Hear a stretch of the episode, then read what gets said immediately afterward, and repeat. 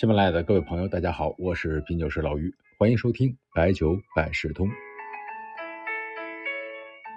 接着上期呢，我们说这口子窖啊，口子窖的原料呢有七种粮食，这样呢味道会更加的多元。比如说豌豆吧，这是清香常用的制曲原料，就会有清香的元素。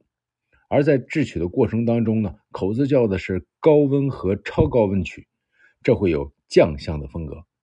而泥窖呢，又是浓香的特点，所以呢，不同的原料和工艺自然的融合出了很多的味道。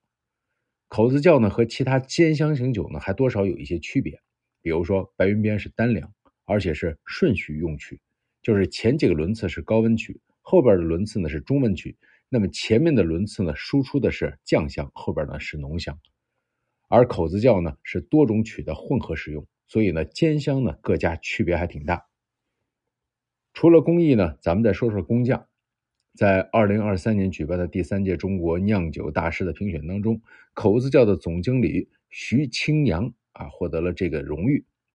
但从历史上来说呢，呃，更要提的是张国强啊，这位老师呢是一九九八年和团队一起成功研制出了兼香型白酒五年型口子窖酒。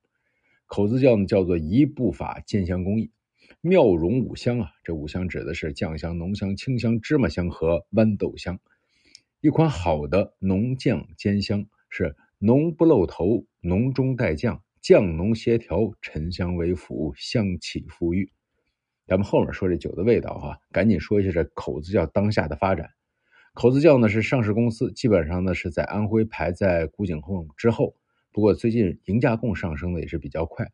而且呢，鲁豫皖也在不断被全国性的品牌在挤占，所以呢，口子窖呢现在也在找方法，比如说口子窖呢开始搞股权激励，它对应的增长率呢是二零二三年不低于百分之十五，二零二四年不低于百分之三十，二零二五年不低于百分之五十。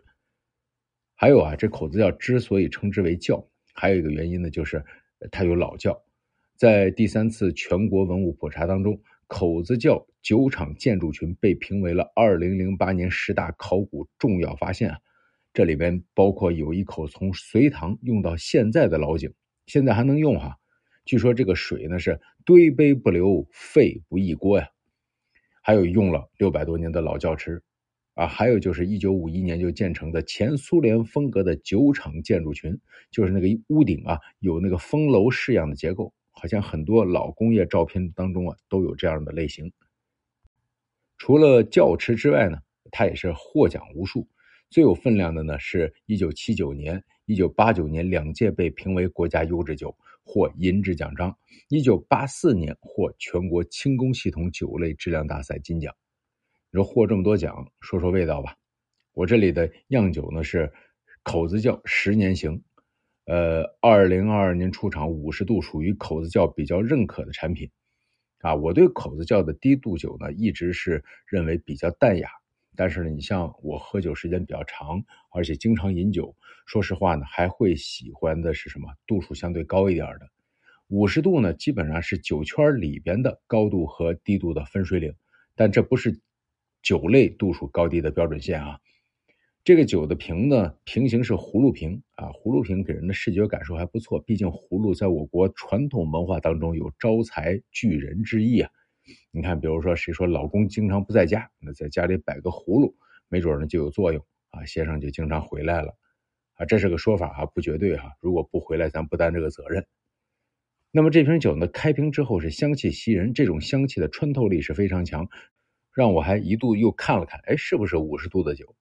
兼香型的味道呢，还是有差异的，所以呢，兼香的味道呢，有时候会忌混。呃，兼香的特点呢，上文咱们说过啊，口子窖他自己宣传自己是浓头酱尾中间轻。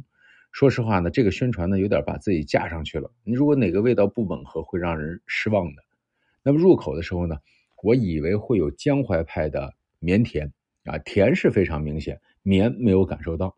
相反呢，反而觉得这个味觉它的侵入感非常强，非常浓郁，甚至呢有一些躁动。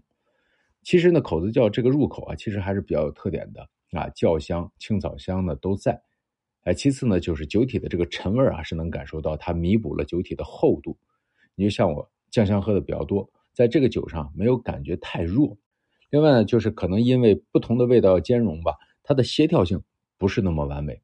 香味呢有断续感，后味当中是有酱香啊，还有脂香。那作为一款三百元左右的次高端，我觉得能够适应的人群应该还算比较多的，特别是酱香和浓香的人群应该都能接受。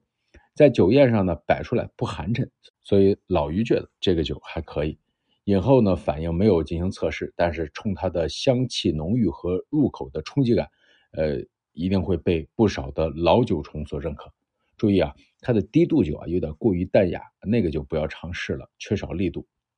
好的，说了三期的口子窖，是不是对呀这样一款老字号有了更多的了解呢？有什么感受也欢迎留言。